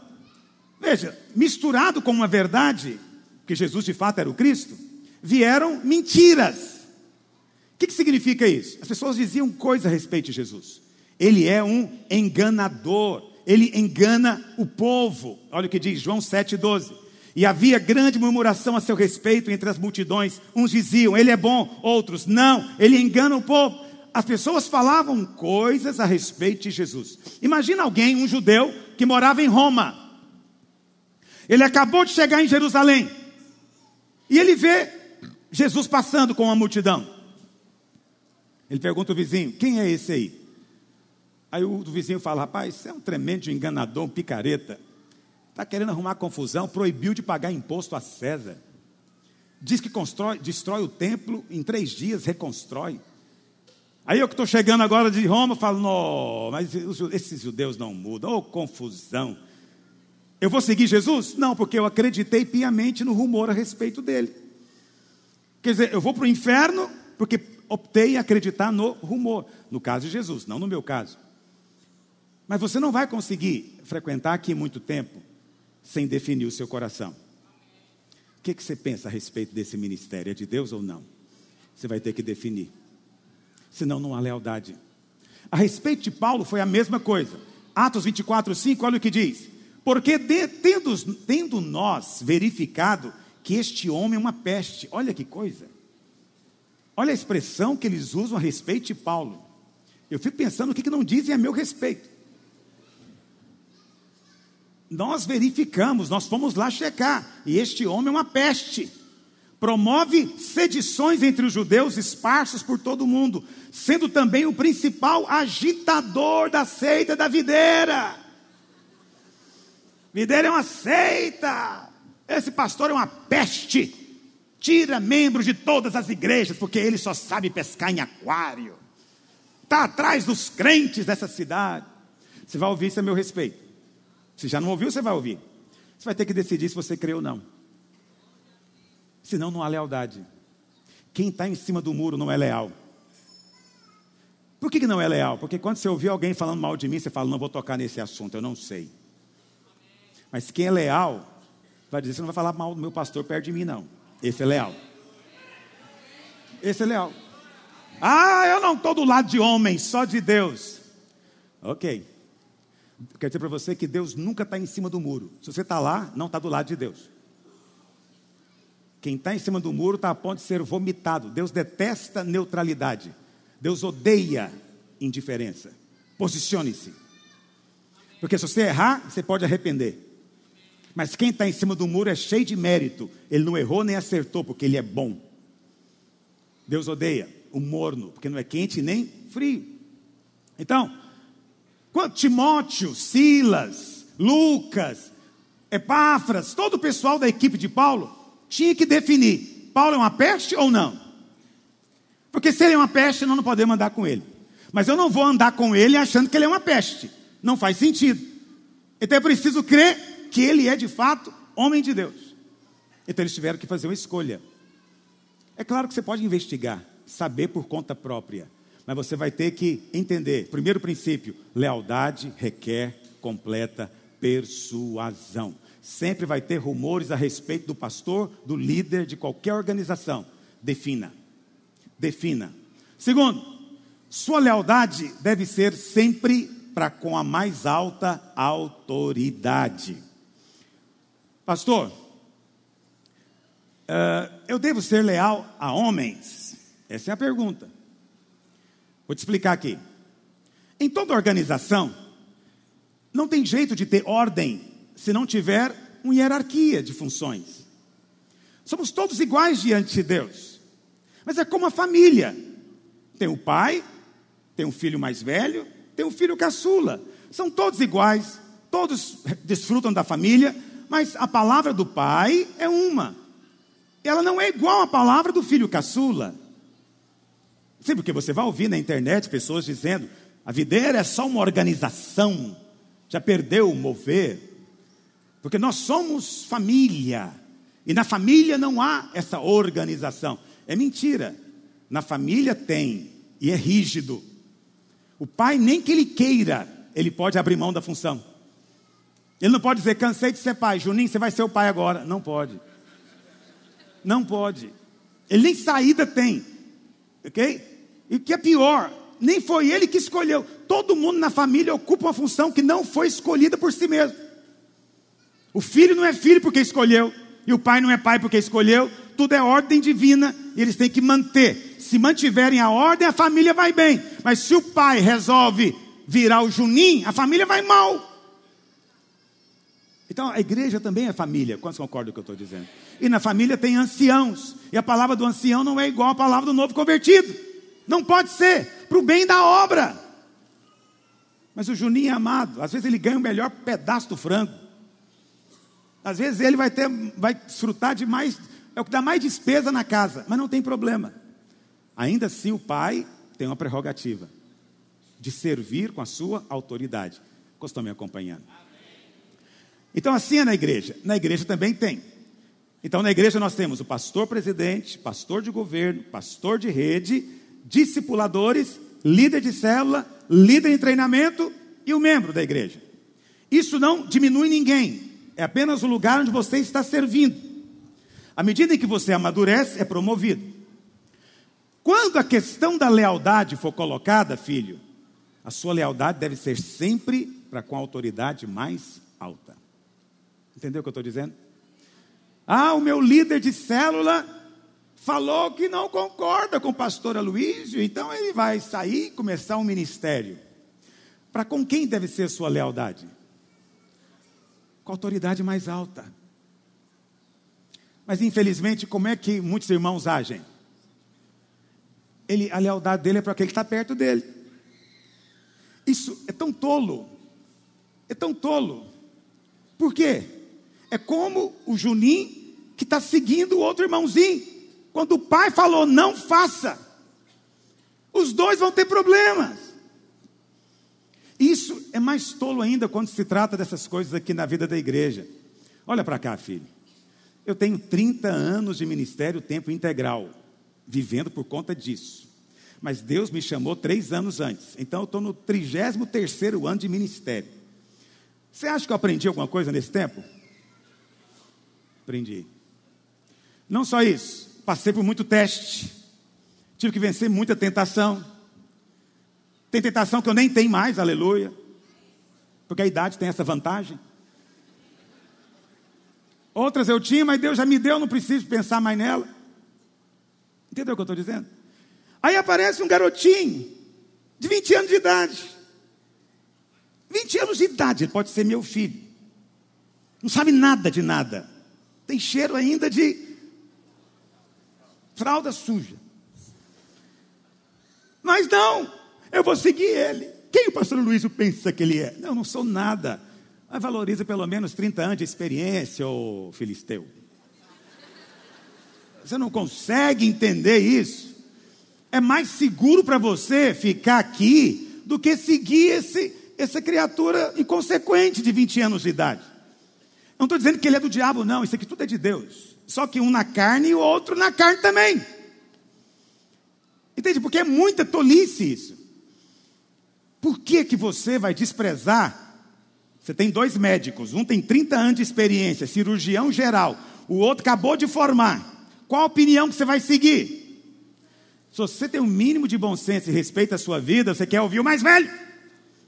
Simples. Não é porque ele é melhor, não. É porque é 30 anos operando 8 horas por dia. Isso ensina alguma coisa para o médico? Ensina ou não ensina? Então, ouça o que ele está te dizendo, meu amigo. Não, esse aqui formou agora, ele tem uma técnica nova. Mas ela foi testada há 30 anos? Não, por isso que é nova. Deus está fazendo algo novo, é uma cirurgia nova. Ok, vai operar primeiro outros, depois eu entro nessa novidade. Eu não vou ser cobaia dessa coisa nova que esse médico está fazendo. Porque sempre quando coloca a palavra novo, os irmãos, a, a, a antena aumenta. Novo, novo, só pode ser de Deus. Não, Deus é o Deus dos antigos. Deus é o Deus dos antigos. E Ele diz para você: não se conforme com o presente século. Ou seja, não seja moderno. Tinha um, tinha um pregador da Assembleia de Deus, um japonês, acho que já é falecido, não sei. Eu gostava de ouvir ele pregando, ele tinha uma voz destruída. Pregava com a firmeza. Um dia ele pregou sua Nova Jerusalém. Naquela época, a gíria para alguém careta era quadrado. Alguém é dessa época? Ou até hoje fala isso ainda? Aí ele pregou a Nova Jerusalém. A Nova Jerusalém ela é quadrada, ela é um cubo. E ele falou: Sabe quem vai morar lá? Só quem é quadrado. Eu, aleluia, porque eu sempre fui quadrado, até sem querer eu sou quadrado. A briga de alguns é por causa da minha roupa, porque é uma roupa quadrada. Pois é, fazer o quê? Eu já sou quadrado até uns 30 anos. Minha mãe fala com 12 anos eu já era quadrado. Porque eu nasci para Nova Jerusalém. Olha para cá. Não tente ser moderno. Quanto mais moderno, mais perto do mundo. Quanto mais perto do mundo, mais longe de Deus. Que quem é amigo do mundo é inimigo de Deus. E não foi eu que disse isso. Vamos avançar. Pastor, mas quem que é a mais alta autoridade nessa igreja? É Cristo, obviamente. Então, você deve ouvir apenas enquanto eu ouço Cristo. Paulo falou o quê? Sede meus imitadores, como eu sou de Cristo. O que ele está dizendo é o seguinte: olha, irmãos, me sigam enquanto eu estiver seguindo Cristo. Me ouçam enquanto eu estiver pregando a mensagem de Cristo. Vamos avançar e contribuir para uma obra, enquanto essa obra é para a glória e expansão do reino de Cristo. É isso que Paulo está dizendo. Mas olha, se o seu pastor resolver transar com a vizinha, cai fora, não siga esse cidadão. Está entendendo o que eu estou dizendo? E vivemos a geração do povo que quer transar com a vizinha. É só uma expressão para você entender o que eu quero dizer. Seu pastor resolveu viver uma vida imoral, ele não é mais imitador de Cristo, porque Cristo é puro, santo. Jesus é marido de uma mulher só, a igreja. E eu também sou marido de uma mulher só. Nós dois pode cruzar os bigodes, mas nós não larga nunca. Eu falei como goiano agora. Perguntaram à mulher do Billy Graham se alguma vez ela tinha pensado em divorciar. Ela falou: divorciar nunca. Mas eu já tive vontade de matar. Então não é o meu caso. Ama minha esposa. Sou feliz na minha casa. É isso que se espera do homem de Deus. Mas se eu resolver separar dela, por favor, não me siga joga uma tomatada em mim se me ver na rua. Entendeu? Por quê? Porque sua submissão é a mais alta autoridade. Quem é mais autoridade? Se eu não estou seguindo mais a Cristo, não me siga. Estão entendendo o que eu estou dizendo? Agora, se eu estou seguindo a Cristo, então continue seguindo. Continue avançando. Eu citei só um exemplo, mas eu poderia também falar de heresia. Se eu começar a ensinar algo agora que não está na palavra, que não é ensino apostólico, esquece, não me siga. Mas ouça-me com nobreza. Se o que estou falando, eu estou te provando que é o ensino do apóstolo Paulo, então seja leal a essa obra. Resolva no seu coração, vou ser leal. Quantos estão me acompanhando? Oh, Jesus. Então, se um líder de célula se rebelar, os irmãos não podem seguir o líder, tem que seguir a autoridade maior. Problema qual é? As pessoas pensam que devem ser leais àquele que é mais próximo. Uma vez eu falei isso para o irmãozinho, falei, irmão, por que, que você está indo seguir o fulano que é rebelde? E ele falou, pastor, pior que eu sei que ele é rebelde. Acontece que eu sou muito amigo dele. A gente anda junto há muitos anos. Ele não tem ninguém, tadinho. Esse é, o, esse é o problema do brasileiro. O brasileiro é sentimental. Toma decisão baseada no tadinho. O problema é que ele está indo para o buraco e você está indo com dó dele, mas ele vai te levar para o buraco. Você vai sofrer consequências. Então você tem que ser leal baseado em princípios, não baseado em sentimento. A Bíblia fala de um caso interessante, que é o caso de um homem que viu Absalão preso numa árvore. A Bíblia fala Davi tinha dito: Deu ordem o rei a Joabe e a Abisai e a Itai, dizendo: Tratai com brandura o jovem Absalão. Qual que é a ordem do rei? Tratai com brandura, por amor de mim. Quem foi que ouviu? Todo o povo ouviu. Quando o rei dava essa ordem aos seus, a ordem foi dada a todo o povo? Sim ou não? A ordem foi dada a quem? Aos capitães. Mas o povo viu? Sim ou não? Viu. A Bíblia fala então que Indo Absalão montado no seu mulo, encontrou-se com os homens de Davi. Entrando o mulo debaixo dos ramos espessos de um carvalho, Absalão ficou preso, ele era muito cabeludo, ficou preso pela cabeça, pendurado no galho. E o mulo que ele estava continuou andando e ele ficou pendurado pelo cabelo. Vendo isto, um homem fez saber a Joabe e disse: Vi Absalão pendurado no carvalho. Então disse Joabe ao homem que lhe o fizera saber: viste-o, por que, que você não feriu ali, derrubando por terra? E eu seria forçado agora a te dar dez moedas de prata. Disse, porém, o homem a Joabe: ainda que você me desse nas mãos mil, não estenderia a mão contra o filho do rei, porque nós ouvimos quando o rei te deu ordem a ti, a Abisai e a Itai, dizendo: Guardai-me o jovem Absalão. Eu vi o rei falando: a minha lealdade é para com o rei, não vou tocar. Eu sei qual é a vontade do rei. Mas Joabe obedeceu o rei? Não, foi lá e matou Absalão. Porque Joabe era desleal. Desleal. Isso é uma coisa muito séria. Esse homem não se menciona o nome dele na Bíblia, mas ele foi um exemplo de lealdade, por isso que está escrito. Sua lealdade deve ser, primeiro, para com a autoridade maior. Esse é o princípio. Terceiro, uma pessoa leal não esconde informação. Presta no que eu vou dizer. Só é fofoca o que você conta para uma pessoa que não tem nada a ver com a história. O que você vem contar para mim não é fofoca. Se você viu na sua célula algo que está errado, fale comigo. Ou fale com um pastor de governo. Isso não é fofoca. Mas se você for contar para o crente que é amigo seu no seu trabalho, que frequenta a igreja pentecostal, e diz para ele: na minha célula aconteceu isso, é fofoca, é pecado. Mas se você sai domingo, vem aqui na frente e fala, pastor, na minha célula está acontecendo isso e isso, estou deixando o senhor ciente. Isso não é fofoca, isso é lealdade. Mas tem líder que te proíbe. Se você vier falar, for falar com a pastora Luísa, é porque você realmente não está conosco. Esse sujeito é serpentino. Qualquer um que te proíbe de falar comigo é desleal. Qualquer um que gela você porque você falou comigo é desleal. Você tem que vir contar para mim porque ele tem que ser removido rápido, porque isso é igual fermento, vai levedar tudo. Um líder verdadeiro tem prazer que você venha contar para mim o que está acontecendo na célula. Ele vai dizer, irmão, vai lá e fala, porque se tiver algo errado, o nosso pastor vai ajustar a gente. Fala mesmo, vai lá e conta para ele. Porque se estiver certo, ele vai vir e vai elogiar também. Nós não queremos nada errado. Esse é leal. Mas o desleal sempre está premeditando algo. E ele não quer que eu saiba. Por que, que tem que ser segredo? Por que, que não pode conversar com o pastor? Você foi lá falar com o pastor Luísio, né, linguarudo? Vai lá falar com o pastor de novo. Então, essas coisas não podem acontecer entre nós. Você não pode aceitar isso. Eu não vou estar lá para zelar. Você tem que estar lá. Você tem que se levantar e exortar o irmão. Falar, irmão, esse caminho é de morte. Não é o caminho de Deus. Vão dizer coisas a seu respeito, mas não se importe. Seja leal. Você vai receber recompensa. Alguns recebem favor, mas tem outros que têm recompensa. Quantos querem recompensa aqui?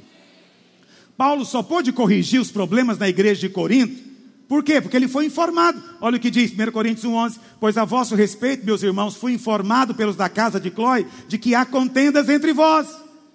Então, é porque ele ficou sabendo. Quando Paulo escreveu a carta, a carta tinha que ser lida na frente da igreja. O que, que você acha que a igreja fez na hora que ele leu a carta? Olhou para quem? Miserável, foi Clói. Ele que foi lá dedurar a gente, não é? Dedo duro. Então, Paulo não achou isso. Por quê? Porque essa é a maneira de edificar. Não é? Vamos avançar. Quarto, a lealdade é baseada em princípios e não em emoções. Infelizmente, a maioria das pessoas é guiada por emoções. Elas vão andar com uma certa pessoa porque é a pessoa que, que ela faz churrasco junto, já tiramos férias juntos, ele gosta de mim, eu gosto dele, nosso menino brinca junto, mas ele agora caiu na rebeldia. Então, seja coerente com princípios. Ficar com alguém desleal só por pena, isso é sentimentalismo, isso é carnal. A nossa lealdade é baseada em princípios. E nós não abrimos mão de convicções e princípios. Precisamos ser um povo que tem convicções, crenças corretas e não abre mão delas. É assim que nós somos, é assim que nós vivemos. E é por isso que o Senhor vai nos recompensar. Quantos dizem amém? Qual que é o grande exemplo bíblico? Já estou encerrando. Jonatas. A Bíblia fala que Davi foi ungido rei. Mas quem que era o rei atual? O pai dele. Pela lógica natural, Jonatas tinha que ficar do lado de quem? Mas ele realmente ficou do lado de Davi. Quando seu pai quis matar a Davi, ele não concordou. Ele foi e avisou Davi: Foge, porque meu pai quer matá-lo. Ainda que Jonatas nunca deixou o pai, nunca. É um dos grandes homens na palavra de Deus. Nunca abandonou o pai, hora nenhuma. Morreu junto com o pai. No entanto, ele sabia que deveria ser leal a algo que Deus já tinha estabelecido. E Deus tinha estabelecido que Davi era o rei, e não ele próprio. Não ele próprio. Então veja bem, Jonatas ignorou a questão da família. Quantos irmãos tem isso? Não, é meu primo, é meu irmão. Ah, eu tenho que ir, meu filho está lá. Ah, eu tenho que ir, meu filho está lá. Você deveria dar umas palmadas no seu filho, você faz ele seguir para o erro com o seu filho. Que coisa feia, me sinto envergonhado quando eu ouço isso. Irmãos que estão comigo há 20 anos, resolveram sair. Irmão, por que você está saindo? Não, eu amo a videira, não tem nada de errado. Eu são os meus filhos, eles resolveram sair, eu não posso largar eles. Igualzinho Jonatas. Você não vai ser abençoado por Deus por seguir seus filhos. Isso é maldição. A benção é filho seguir pai. Quando os filhos não seguem os pais, uma praga muito grande está esperando. Porque os filhos são rebeldes, muito ruim. Agora, quando os próprios pais abrem mão de ser pai e vão seguir os filhos no erro, onde é que nós estamos? Qual planeta é esse? Mas eu estou te falando de fatos. Não vou te dar nomes, mas é, são fatos. E quem está vivendo isso sabe que eu estou falando dele. E é interessante. Você não deve dar crédito a elogio demais. Porque tem gente que me elogia de uma maneira assim estrondosa. Mas é o primeiro a sair. É o primeiro a ir embora. Sabe por quê? Vou te dizer por quê. Porque quando você fica me elogiando a mim, Pastor Luiz, você é sensacional, você é extraordinário, não tem ninguém como você, você é o profeta dos últimos dias, você é maravilhoso. Presta atenção, eu não sou nada disso. E você vai descobrir. E na hora que você descobrir, você vai ficar desapontado. Quando você for elogiar, vou te ensinar. Não elogie a mim. Elogie algo que foi feito. Pastor, parabéns. palavra hoje foi tremenda. Isso é diferente dizer, pastor Luiz, você é extraordinário. Não diga o que eu sou, não me interessa o que eu sou. Mas se a palavra é tremenda, diga a palavra é tremenda. O encontro maravilhoso, a conferência foi sensacional. Você pode dizer, diga na verdade, é encorajador. Mas nunca fica dizendo o quanto as pessoas são sensacionais, porque ninguém é, só há um que é. Quantos estão entendendo o que eu estou dizendo? Eu sou encorajado quando você elogia o que está sendo feito.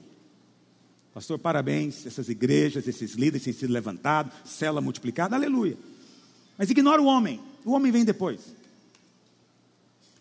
Jonatas não seguiu, portanto. Eu não vou ler para você o versículo, você conhece a história. Então, a verdadeira lealdade não se baseia em emoções, se baseia em princípios da palavra de Deus. Quinto, lealdade custa relacionamentos e amizades. Muita gente quer ter lealdade, mas não quer ter custo disso. Olha para cá, vou contar para você. A lealdade vai te custar. Está entendendo? Por quê que vai custar? Porque lealdade tem preço. Quando você resolve ser leal a um, significa que você não vai ser leal a todos. Estão entendendo o que eu estou dizendo? Então, se eu escolho ser leal ao pastor Aloysio, você já está escolhendo também que você não vai ser leal a certas pessoas mais. Não dá para ser a mim e a elas ao mesmo tempo. Quando você escolhe lealdades, você está escolhendo também com quem você não vai andar. Ah, pastor, mas é meu inimigo agora? Não, não é inimigo. Não é questão de ser inimigo. É questão de lealdades. São irmãos, mas eu não tenho lealdades com eles, não tenho compromisso com eles, tenho compromisso aqui. Uma vez que eu escolho o compromisso com a minha mulher, eu já excluí todas as outras, não tem mais ninguém que vai entrar, porque eu escolhi. Quando eu a escolhi, encerrou o seu assunto. Vocês estão entendendo o que eu estou dizendo? Alguém me mandou uma pergunta. Pastor, eu não li aqui, vou falar para você agora. Pastor Luiz, quero saber o seguinte: esses irmãos, esse grupo que saiu, são nossos inimigos? Será que tem algo errado eu continuar tendo amizade com eles? Será que tem algo errado eu ir lá? Eu acho que a igreja é muito divisiva. Vê que coisa. Ele vem dizer que eu sou divisivo. E quem dividiu é que é a vítima. Sabe o que é incrível? é que houve toda uma discussão aí na internet. Eu não participei, mas alguém me mandou pelo WhatsApp muitas mensagens iradas. Pastor Luiz, tem que fazer algo. Os irmãos da nossa igreja estão acabando com quem saiu. Eu falei para a pessoa, falei, e você, está do lado de quem? Não, eu sou a favor de Cristo. Falei, mentira, isso é contra mim. Você está em cima do muro, porque você não, ganha, não quer ganhar pedrada.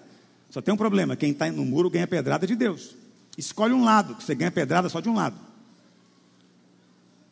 Eu falei, você quer que eu mande eles pararem porque eles estão do meu lado. Como é que eu vou mandar parar quem está me defendendo? Mas já reparou? Defender o pastor Luísio é carnalidade. Defender o pastor Luísio é bajulação. Tem que ficar neutro. Eu louvo a Deus porque tem alguns irmãos que não têm vergonha de me defender. Não são muitos. Mas pelo menos tem alguns. Entende o que eu estou dizendo?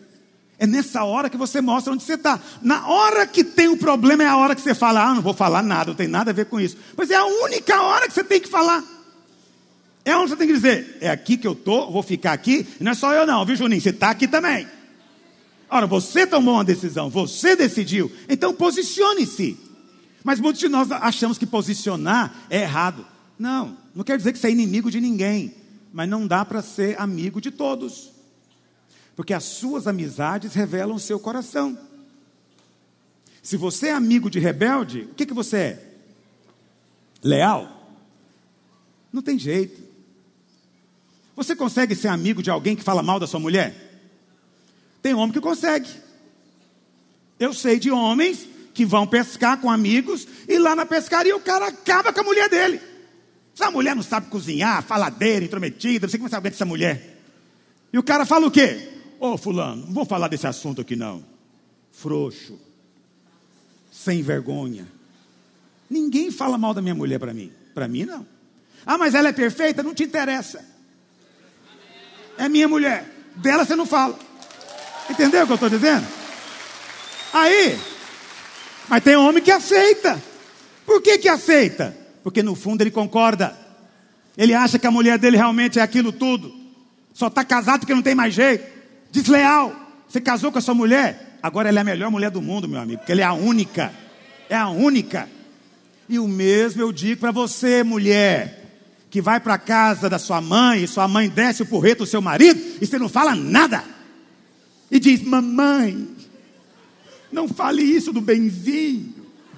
Ora, você deveria dizer para a senhora, se eu continuar assim, não vou voltar mais aqui, porque esse é meu marido, goste ou não. Mulher que faz isso, presta atenção. Estou te contando de fatos, eu já aconselhei centenas desse tipo de problema. Porque a mulher acha, não posso falar isso à minha mãe, deveria. O marido também. Às vezes a mãe dele fala mal da esposa dele. Não aceite. Não aceite. Eu não aceito. Nunca aceitei. Minha mãe está ali, sabe disso. Minha esposa tem um lugar especial na minha vida. Se ela tem defeitos, é problema entre eu, ela e Deus. Mas ninguém. Isso chama-se lealdade. Porque quando você aceita falar mal do seu marido, daqui a pouco você quer arrumar outro. Mas quando você defende seu marido, ele nunca vai te deixar. Quando você honra o seu marido, ele nunca vai embora. Quando você fica do lado dele, mesmo sabendo que talvez ele não está tão certinho assim, mas eu falo, estou do seu lado, se eu sou mulher, se você está errado, nós dois estamos. Eu estou falando com relação a casamento, não com relação a Cristo, ok? Com relação a Cristo é diferente. Nossa lealdade máxima é a Cristo. Cristo. Quantos estão compreendendo o que eu estou dizendo? Estou apenas mostrando para você que amizades contam. Então, você não pode ser uma pessoa submissa se gosta de andar com rebeldes. Não tem jeito. Se você é um homem que gosta de trair a mulher, os seus amigos são como você, porque você vai procurar gente que concorda. Se você gosta de trair a mulher, você vai andar com um cara que te condena toda vez? Fulano não faz isso. Se você for, não vou. Fulano está errado. Você vai andar com esse cara? Você vai dizer, eu não vou andar com você mais. Você é um desmancha prazer. Por quê? Se não pensarem do mesmo jeito, não andam junto. É a Bíblia que diz. Então, se você anda com o desleal e o rebelde, é porque está no seu coração isso. Mora lá o problema. É preciso ter ciência e rejeitar. Tiago 4,4 diz: Infiéis, não compreendeis que a amizade do mundo é inimiga de Deus? Quem quiser ser amigo do mundo, constitui-se o quê? Deus está falando, pode escolher. Você quer ser amigo do mundo ou meu amigo? Por isso, quando o mundo fizer uma coisa, faz o contrário. Quando o mundo pensar de um jeito, pensa o contrário. Porque o mundo é inimigo de Deus. A mídia é inimiga de Deus. O governo é inimigo de Deus. As ideologias do mundo são inimigas de Deus. As cobiças são inimigas de Deus. Então, se você quer saber como é que Deus pensa, é só olhar para o mundo e fazer o contrário. Vai ter uma grande chance de acertar. Mas se você quer ser amigo de Deus, como é que você pode ser amigo do diabo? Essa é a pergunta que eu estou fazendo aqui. Apenas me responda: o amigo do diabo pode ser amigo de Deus? Você diz que é amigo de Deus, mas também é amigo do diabo. Não, não quero confusão, eu quero unidade. Não, você tem que escolher suas lealdades, amigo. Você tem que escolher as lealdades. Uma vez que você escolhe, você se posiciona. Isso vai te custar. Por que, que vai te custar? Vai ter gente que não vai querer andar com você. Nesses 30 anos, teve muita gente que veio andar comigo e foi embora. Por quê? Porque eu, eu sei para onde eu estou indo e sei a quem eu sou leal. Quero muito andar com você, mas você tem que concordar com essa lealdade a Cristo. Muitos foram embora. Muitos vão largar você também. Lealdade custa. Tem gente que não vai andar com você só porque você é da videira. Tem gente que não vai querer ser seu amigo só porque você disse que ouve minhas pregações durante a semana. Tem familiar que não vai mais na sua casa porque você resolveu vir para a videira. Normal, faz parte da vida. Faça escolhas. Quando você escolher, saiba que vai ter custo. Mas não é só dinheiro, também vai custar dinheiro, perdão, não é só amizades, vai custar também coisas físicas. A Bíblia fala quando Moisés resolveu deixar a corte de Faraó e ser leal a Deus e ao seu povo, isso lhe custou tudo. Hebreus 11, 24. Então, lealdade custa relacionamento, mas pode em algum momento custar um emprego. Ah, você é da videira? Eu não trabalho quem é da videira. Ah, então você é da videira, eu estou precisando de um empregado, mas eu não gosto, não quero. Ou, ou no contrato crente, você é crente? Não, crente não me serve. Então, lealdades custam também. Se você nunca pagou um preço, acredite, é possível que você venha pagar. E por último, a lealdade precisa ser consciente. Eu vou encerrar com esse ponto, mas eu preciso dizer para você uma coisa: olha para cá. Você precisa de analisar certas coisas antes de definir sua lealdade. Você não deve fazer isso de maneira sentimental. Não. O que, que você tem que analisar para definir uma lealdade a um ministério? Vou te dizer: primeiro, avalie. O que os pastores estão pregando é evangelho ou é opinião humana? Autoajuda, coaching. Analise. O que eu prego aqui todo domingo é palavra de Deus? Você, você tem visto isso? Ou é só uma opinião que eu tenho? Uma ideia, uma teologia que eu criei? Você tem que avaliar. Não seja leal a ninguém que pregue outra coisa. Está me ouvindo?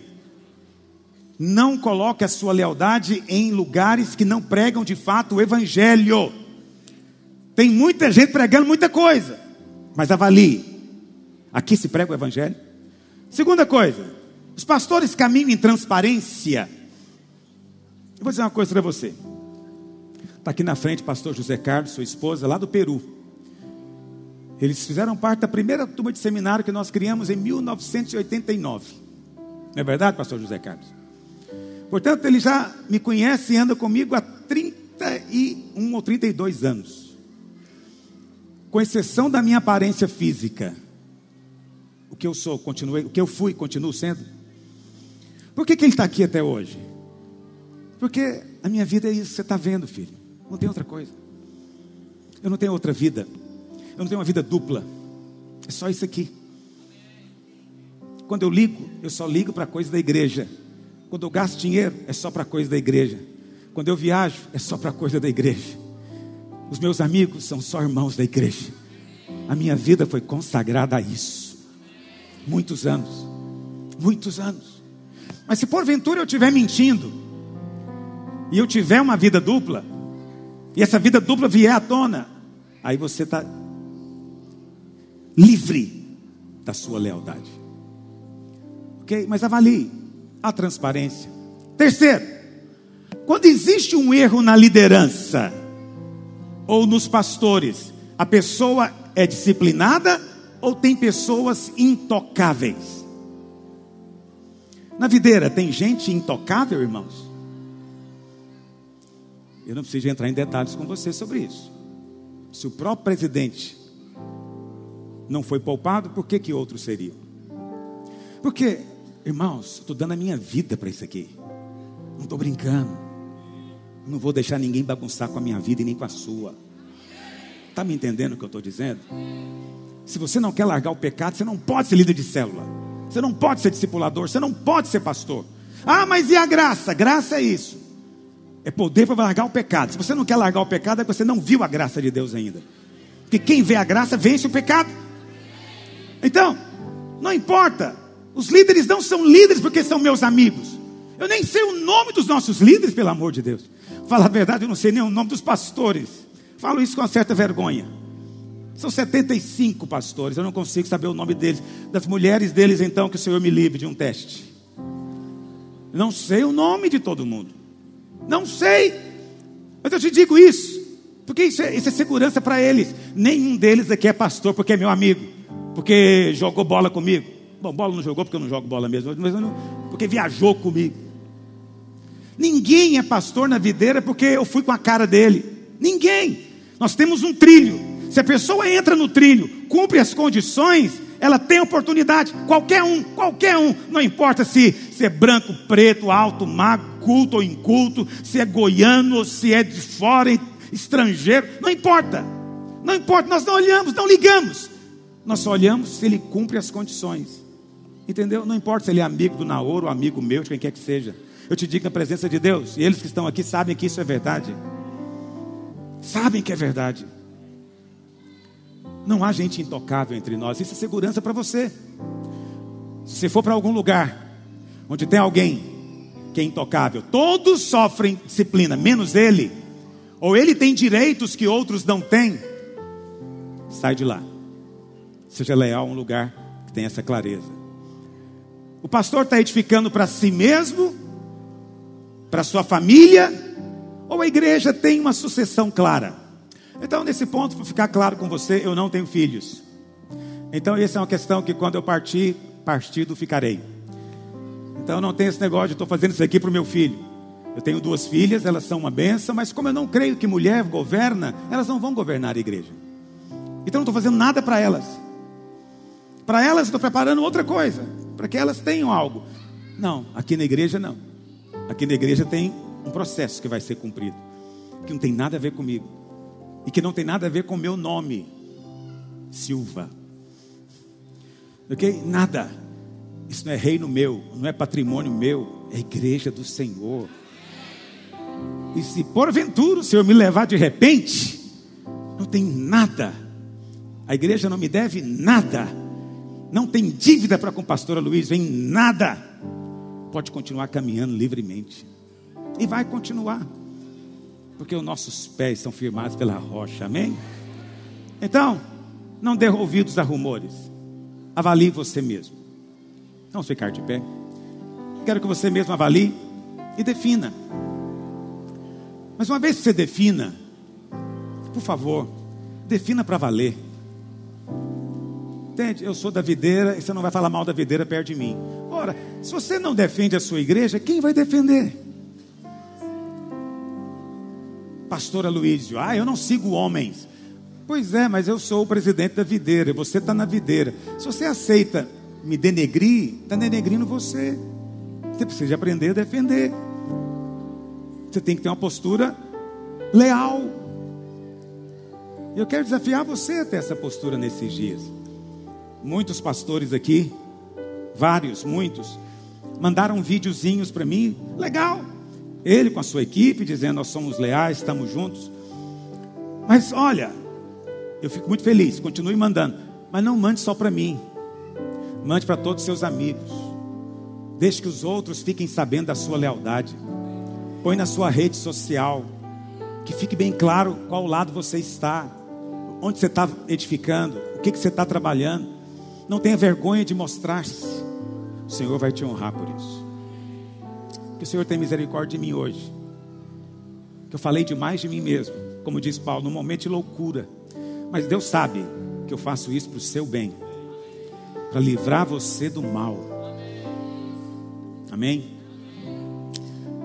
Hoje eu não quis falar de mim, mas eu vou falar na próxima reunião que eu pregar. Porque muitos me acusam. Pastor Luiz quer falar o quê? Ele foi desleal, agora ele quer falar o quê? Eu vou contar para você a história que aconteceu há 20 anos atrás, talvez você não sabe. Por isso não perca a próxima reunião. Porque nesses 20 anos eu nunca falei. Vou falar a primeira vez. Não vai ser gravado. Nem filmado. Eu fico com os irmãos apontando aí o celular. Não vai ter filmagem nem nada. Vai ser só para quem estiver aqui. Não é domingo que vem também. Porque domingo que vem eu estou na imersão. Vamos ter uma imersão do CTL essa semana e na outra eu vou emendar. Mas pode ser que eu venha. Posso mudar de ideia. Então espalha onde você mora. O pastor Luiz vai contar um segredo na próxima reunião. Você não pode perder. Eu gostaria que tivesse gente em pé aqui para ouvir o segredo. Pergunta seu vizinho. Fala, irmão, você está convencido? Você está persuadido? Pergunta para ele. Seja persuadido hoje. Feche seus olhos.